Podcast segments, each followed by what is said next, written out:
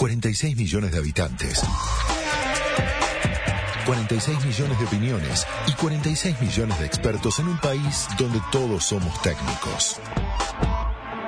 Bienvenidos a este espacio que llamamos Todos Somos Técnicos. Ustedes ya saben, en Argentina somos 46 millones de técnicos. Opinamos todos, sabemos de todo, del fútbol, de Messi que se bajó de la gira por Indonesia. Están, parece, bastante enojados ahí en, en Indonesia que lo querían ver a Messi y al final no fue, no fue Lionel Messi ahí.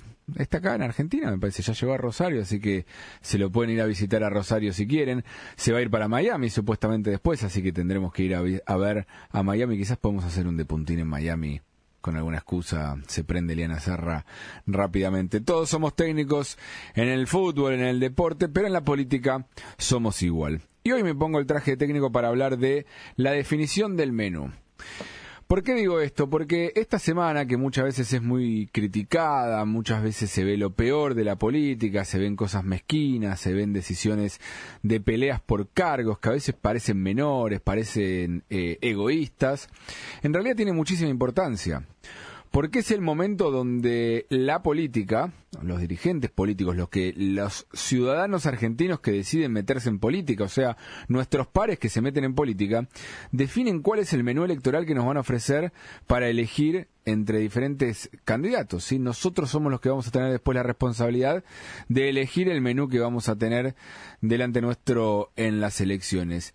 Y la verdad que hoy todavía ese menú está por verse, está este, complicado, les diríamos. En algunas cosas está bastante más claro. Juntos por el Cambio, después de lo que fue la pelea de las semanas anteriores con el tema de la ampliación del espacio, si entraba Juan Escaretti o no, de las amenazas de ruptura, los ruidos de ruptura, hubo paz, lo que muchos creíamos que iba a terminar pasando. Terminó habiendo cierto entendimiento y se termina de consolidar esta idea de un aspaso entre Patricia Bullrich y entre Horacio Rodríguez Larreta.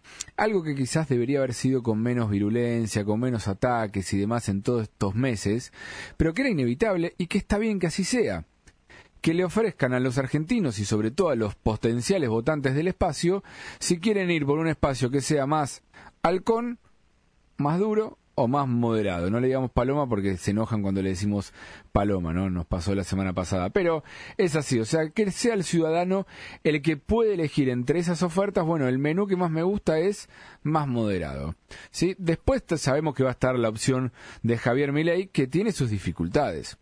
¿sí? Porque Juntos por el Cambio ahora tiene que empezar a ocupar casilleros, terminar de definir quién va con quién, en qué lugares pero la cantidad de gente que tienen es mucho más amplia, entonces es solamente elegir entre uno u otro. ¿Sí? ¿Quién va a ser el candidato a senador? ¿Este o este? En la provincia, no sé, de La Rioja, ¿quién va a ser mi candidato a senador? ¿Quién va a ser mi candidato a diputado? Son más eh, fáciles las decisiones en el sentido que no tenés que ir a la búsqueda de nombres eh, extraños. Bueno, Ahí hay una complicación para Javier Milei, donde esta semana que tiene que terminar de definir su menú electoral, tiene que empezar a buscar a ver quién tiene potencial candidato que le sumen algo más, que le den algo distinto, sobre todo, no sé, en provincia de Buenos Aires, donde se cayó su candidato a gobernador. Guillermo Britos, el intendente de Chivilcoy, que lo había anunciado el propio Milei como que era su candidato, que faltaba oficializarlo, pero que ya estaba dentro, terminó diciendo no, no, al final, gracias Milei, pero me quedo acá en Chivilcoy, voy por la reelección, y ahora Milei tiene que buscar candidato a gobernador, y tiene que buscar candidatos a senador, ya eligió el Juan Napoli de senador de la provincia por el segundo, toda la lista de diputados nacionales, toda la lista de diputados seccionales o senadores y de diputados o senadores de la provincia, todos los candidatos a intendentes, en los 135 él dice que va a tener candidatos, los tiene para poner en cada uno de esos lugares, y concejales también, son muchos, y después en todas las provincias, en todo el país, que quizás son menos cargos a ocupar, pero que también tenés que tener representantes en todos lados. Es una oferta que esa la vamos a tener que ver también con mucha atención de ver, bueno, quiénes son los que se meten en las listas de Javier Milei. Y después el Frente de Todos, que está con una complicación enorme para definir el propio eh, menú que le va a ofrecer a la sociedad. Daniel Scioli dice convencido que él va a ser candidato a presidente. Victoria Tolosa Paz dice convencida va a ser candidata a gobernadora en las PASO para que sea la gente la que defina finalmente cómo queda establecido ese menú. Pero hay muchos ahí adentro que siguen insistiendo y presionando para que no haya internas en, en el frente de todos hoy Unión por la Patria. ¿sí? Incluso hace instantes nada más el masismo salió a insistir con que tiene que haber candidato único. Ya quizás Sergio Massa pierde posiciones en esa discusión, pero hay que ver qué pasa con los otros dos que están ahí potenciales candidatos. Guado de Pedro, lanzadísimo, pero que por algún motivo no lo terminan de confirmar, quiere decir que hay algunas dudas respecto a su potencialidad. Imagínense lo que sería para Cristina, para Massa, que Scioli le gane las primarias a Guado de Pedro. Sería un, una debacle muy importante electoral, entonces ahí hay una complicación, hay un miedo.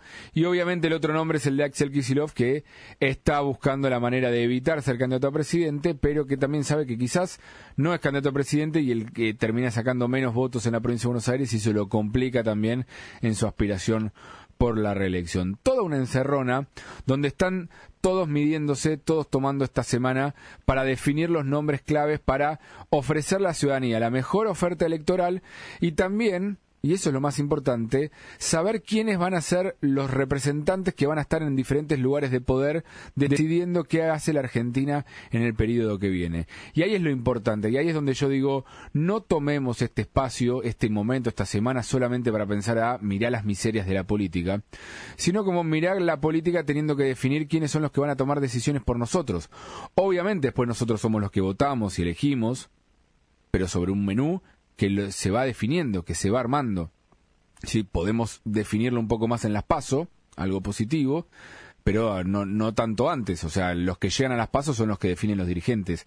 Entonces es muy importante ahí que eh, la política no solamente piense en lo electoral, en cómo definen quién le sume más votos, sino en quién puede aportar algo más eh, positivo para el país en el periodo que viene. A vivir esta semana de una manera eh, con atención, intentando sacar lo que es información de operación y con el deseo que ojalá que el menú que nos terminen ofreciendo sea lo más completo posible. Ese es mi planteo porque todos somos técnicos.